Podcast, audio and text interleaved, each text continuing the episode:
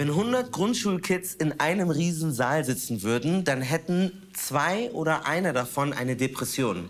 Bei Zwölfjährigen sind es sogar sieben Prozent, also sieben von 100. Oftmals kriegen dann solche Menschen so Sprüche wie, ja, einen schlechten Tag hat doch jeder mal oder reiß dich mal zusammen. Das ist aber ein Problem, denn das ist eine richtige Krankheit. In dieser Folge von Respekt wollen wir uns mit Depressionen gerade bei Jugendlichen auseinandersetzen. Ich bin jetzt mit Sophia verabredet. Die ist 16 Jahre alt und hat heute ihren allerletzten Tag in der Klinik, wo sie eine Therapie bekommt, um ihre Depression zu bekämpfen. Und sie wird mir jetzt erzählen, wie es ihr damit alles so erging. Wann hast du für dich gemerkt, weiß ich nicht, irgendwas stimmt gerade nicht so mit mir? Also, es hat schon angefangen, würde ich sagen, in der Corona-Pandemie, wo ich dann Homeschooling hatte da ist die Struktur dann schon weggefallen. Und dadurch, dass ich dann gar keine Struktur mehr hatte, ist mir halt immer schwerer gefallen zu lernen. Und dadurch wurde Schule für mich halt ein bisschen schwerer einfach. Und Schule war eigentlich immer eine Stärke von mir. Also ich war immer gut in der Schule und dann konnte ich es auf einmal nicht mehr so gut. Dann kam ich in die 10. Klasse und am Anfang bin ich noch in die Schule gegangen. Aber es wird immer weniger. Ich war immer öfter krank, bis ich dann drei Wochen hatte, wo ich gar nichts mehr machen konnte. Wie so ein Burnout. Also ich lag wirklich im Bett, konnte nicht aufstehen, nicht Zähne putzen, nicht duschen. Und dann hat meine Mutter sich zum Glück um alles sehr gut gekümmert. Da bin ich auch sehr dankbar. Und sie hat ähm, mir eine Psychiaterin besorgt. Wie lief die Therapie jetzt ab und wie war der Heilungsprozess? Also der Heilungsprozess war sehr schwer und in den ersten Tagen habe ich auch nur geweint. Aber dann habe ich gesagt, okay, ich ziehe das jetzt durch, ich schaffe das jetzt. Ich habe mich dann ganz viel mit mir selbst beschäftigt und das in den Therapien eben alles erzählt und erarbeitet. Und es gibt auch verschiedene Therapien. Also ich hatte halt einmal die normale Therapie, Verhaltenstherapie und dann hatte ich auch Ergotherapie. Da macht man so ein bisschen kreativ was, man Töpfer zum Beispiel oder sowas. Und da habe ich ganz neue Ansichten bekommen, weil ich dadurch eben besser verstanden habe, was da eigentlich mit mir passiert ist und dass das aber nicht so sein muss und dass ich mich auch nicht für immer schlecht fühlen muss, sondern dass ich mich auch wieder besser fühlen kann. Durch das Gespräch mit Sophia wird deutlich, dass es bei vielen Menschen nicht den heftigen Auslöser braucht. Manchmal sind es viele vermeintliche Kleinigkeiten, die sich anhäufen und dann zu so einer Depression führen. Wenn ihr euch jetzt die Frage stellt, was ist überhaupt eine Depression? Wie definiert man das Ganze? Gar kein Problem. Hier haben wir etwas für euch vorbereitet.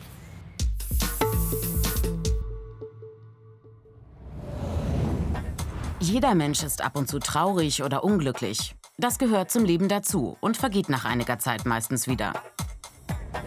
Bei einer Depression ist das jedoch anders. Die Menschen, die daran leiden, sind dauerhaft niedergeschlagen und erschöpft. Ihnen fehlt jeglicher Antrieb. Alles erscheint ihnen sinnlos. Sie verlieren sogar das Interesse an Dingen, die ihnen sonst Spaß gemacht haben. Sie empfinden weder Freude noch andere Gefühle, nur noch innere Leere. Oft sind sie nicht mal mehr in der Lage, alltägliche Aufgaben zu bewältigen. Und sie können sich selbst nicht aus dieser Situation befreien. Depressionen gehören zu den häufigsten Erkrankungen. Etwa 8% der Menschen sind während ihres Lebens von einer Depression betroffen. Frauen doppelt so häufig wie Männer. Depressionen sind auch eine Hauptursache für Suizide. Wie eine Depression entsteht, ist noch nicht geklärt. Mögliche Faktoren zum einen angeborene und genetische Veranlagungen, zum anderen ein Ungleichgewicht bestimmter Botenstoffe im Gehirn, aber auch psychosoziale Faktoren wie belastende Erfahrungen, die ein Mensch in seinem Leben gemacht hat, oder anhaltender Stress oder Überforderung. Eine Depression verschwindet nicht von alleine. Deshalb sollten Betroffene sich so schnell wie möglich behandeln lassen. Je nach Fall hilft eine Psychotherapie, antidepressive Medikamente oder eine Kombination, aber immer unter ärztlicher Kontrolle. Nicht nur Erwachsene erkranken an Depressionen. Auch Kinder und Jugendliche können davon betroffen sein. Man schätzt, dass bis zu 10 Prozent der jungen Menschen zwischen 12 und 17 Jahren depressive Symptome haben. Allerdings unterscheiden sich diese Symptome oft sehr stark von denen der Erwachsenen und sind deshalb schwer zu erkennen. Denn Gefühle wie Traurigkeit oder Melancholie werden bei ihnen häufig falsch eingeschätzt, gelten als typisch für die jugendliche Entwicklung oder für die Pubertät und werden so weniger ernst genommen. Ich will wissen, wie ergeht es SchulpsychologInnen vor Ort und was machen die genau? Ich bin jetzt verabredet mit dem Schulpsychologen Stojan Janowitz hier an der Balthasar Neumann Realschule in München. Was passiert hier in so einem Beratungszimmer? Was macht eigentlich ein Schulpsychologe oder eine Schulpsychologin? Im Prinzip läuft ein Beratungsgespräch erstmal so ab, dass ich mir wirklich ähm, 45 Minuten beziehungsweise auch mehr, je nachdem, wie, so ein, wie das Problem sich gerade entwickelt, mir Zeit nehmen kann. Und wir erstmal unter dem, unter, der, unter dem Aspekt der Verschwiegenheit kann mir der Schüler einfach mal erstmal erzählen, irgendwie, was so eigentlich das Problem ist. Ja?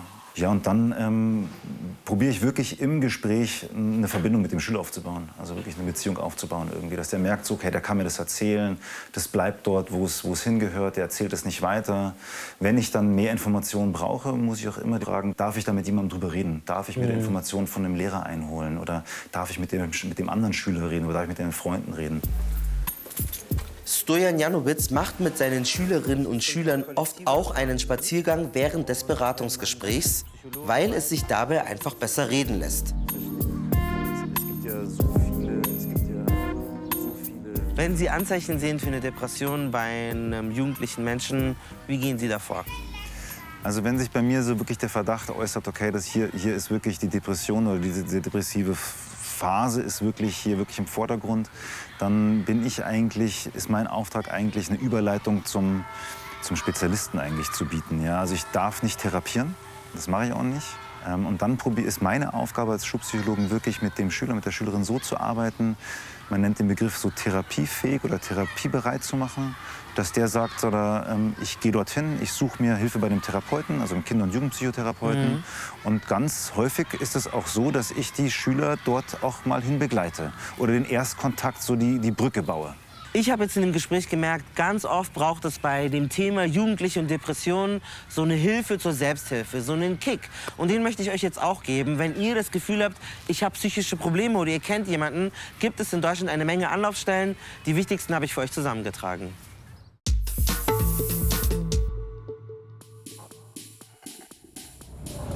Die Notfallnummer bei einer akuten Krise und in lebensbedrohlichen Situationen 112. Für Jugendliche ist die Nummer gegen Kummer eine erste Anlaufstelle. Wer anruft, muss seinen Namen nicht sagen und kann über Probleme in den verschiedensten Lebensbereichen sprechen, auch bei einer Depression. Qualifizierte ehrenamtliche Beraterinnen sind unter der bundesweiten kostenlosen Nummer 116 111 erreichbar. Sie haben nicht nur ein offenes Ohr, sondern können auch Ratschläge geben, an welche Stellen sich die Anrufenden in ihrem Fall wenden können. Für Menschen jeden Alters gibt es das bundesweite Infotelefon Depression. Unter der kostenlosen Nummer 0800 33 44 533 bekommen Betroffene und Angehörige Informationen zum Thema Depression und zu Anlaufstellen. Auch die Hausärztinnen können psychotherapeutische Hilfe vermitteln, außerdem die Krankenkassen und die örtlichen kassenärztlichen Vereinigungen. Sie sind unter der Telefonnummer 116 117 und auch als App erreichbar. Seit Mai 2019 gilt auch dafür das Terminservice- und Versorgungsgesetz TSVG. Patientinnen sollen so schneller Arzttermine bekommen. Innerhalb von maximal fünf Wochen. Bei Akutbehandlungen in maximal drei Wochen. Kann der Dienst ein Gespräch bei Psychotherapeutinnen oder Ärztinnen nicht fristgemäß anbieten, muss er einen Termin in einem Krankenhaus oder einer Krankenhausambulanz finden. Unterstützend gibt es das Online-Tool iFight Depression, das von Fachleuten entwickelt wurde. Betroffene können aber immer auch in Eigeninitiative Psychotherapeutinnen direkt kontaktieren. Je nach Art und Schwere der Depression gibt es verschiedene Therapieformen. Zum Beispiel die Verhaltenstherapie. Hier vor allem im Blick die aktuellen Probleme besprechen und Strategien erlernen, wie sich diese Probleme angehen lassen. Konkrete Handlungsanleitungen. Daneben gibt es die tiefenpsychologisch fundierte Psychotherapie. Hier, neben der aktuellen Lebenssituation im Blick, die Vergangenheit, Erinnerungen. Gefühle und Situationen, etwa aus der Kindheit, all das wird in einem Zusammenhang mit dem Jetzt betrachtet. Und daraus ergeben sich oft Fährten für Lösungswege. Außerdem einer der bekanntesten Therapieformen, die Psychoanalyse. Hier stehen Kindheitserfahrungen und die Eltern-Kind-Beziehungen ganz besonders im Fokus. Ein intensiver Prozess des Erinnerns, um belastende und traumatische Erfahrungen zu verarbeiten. Je nach Fall können Medikamente zur Therapie gehören, sowohl bei der ambulanten als auch bei der stationären Behandlung. Generell hilft Aufklärung. Wenn Depression kein Tabuthema ist und auch Nicht-Betroffene über Depressionen Bescheid wissen, dann können sie auch erkennen, wann Menschen in ihrer Umgebung Hilfe brauchen. Um eine Depression anständig behandeln zu können, da braucht es richtige Profis. Die machen das entweder ambulant oder hier in so einer Klinik. Ich bin hier an der Kinder- und Jugendpsychiatrie der Universität München und bin verabredet mit Frau Dr. Selina Kornbichler. Servus, hallo. Sie, hallo, schön Sie zu sehen. Freut mich genauso. Okay. Wie habe ich mir das vorzustellen, wenn diese Menschen da das erste Mal hier landen? Also die Kinder wissen ja, irgendwas äh, funktioniert gerade nicht, mir geht's nicht gut.